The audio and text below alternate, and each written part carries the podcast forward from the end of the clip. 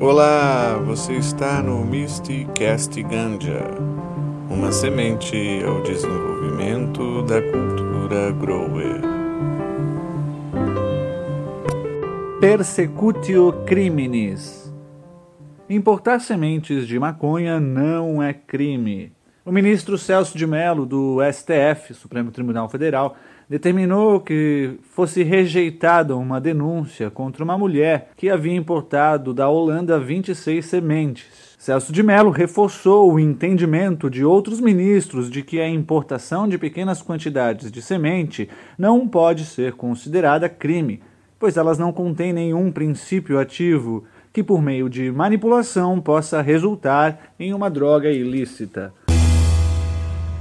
A denúncia que havia sido feita contra a mulher se enquadrava no artigo 33 da Lei sobre Drogas, segundo a qual é crime importar matéria-prima, insumo ou produto químico destinado à preparação de drogas.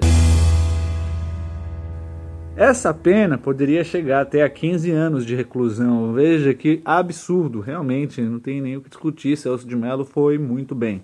E disse então Celso de Mello destacou que a semente não possui THC, que é o princípio ativo da cannabis, o tetrahidrocannabinol, o que caracteriza a maconha como droga. E isso então impede que a importação da semente seja enquadrada no tipo penal. Disse o ministro: a mera importação e ou simples posse da semente não se qualifica como fatores revestidos de tipicidade penal essencialmente porque, não contendo o princípio ativo tetrahidrocannabinol, as sementes não se revelam aptas a produzir dependência física e ou química e ou psíquica, o que as torna então inócuas, não constituindo, por isso mesmo, elementos caracterizadores de matéria-prima para a produção de drogas. Acredito que o entendimento foi muito bem feito, muito bem analisado e por isso, caracteriza mais um avanço na luta pela descriminalização, que será votada logo mais no Supremo, bem como a legalização de uma vez por todas.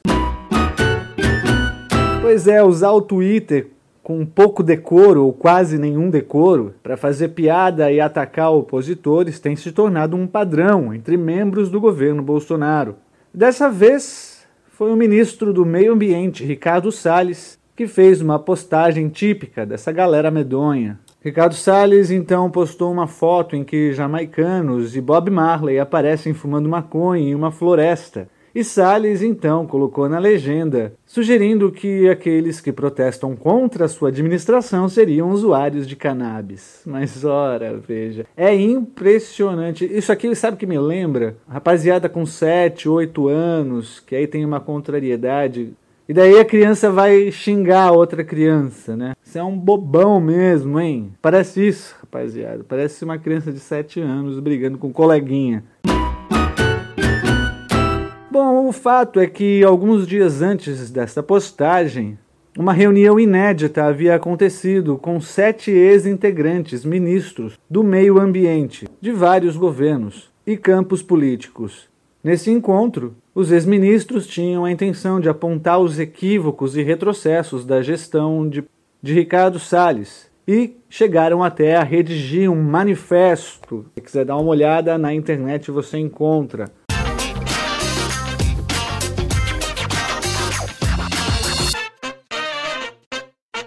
Também pelo Twitter, D2 retrucou de forma precisa: tem algum adulto nesse governo patéticos. É isso mesmo, sem mais palavras, D2.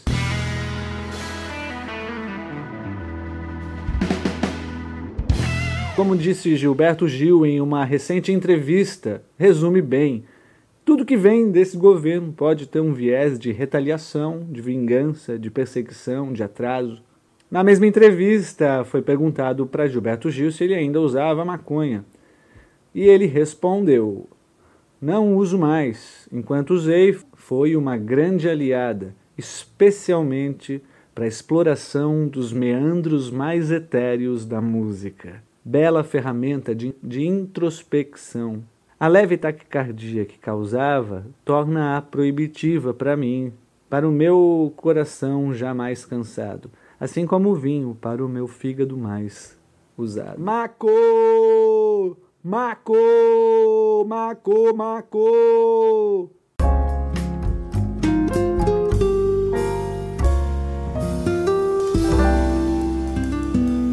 O Giro da Granja fica por aqui hoje. Já. É, vamos fazer um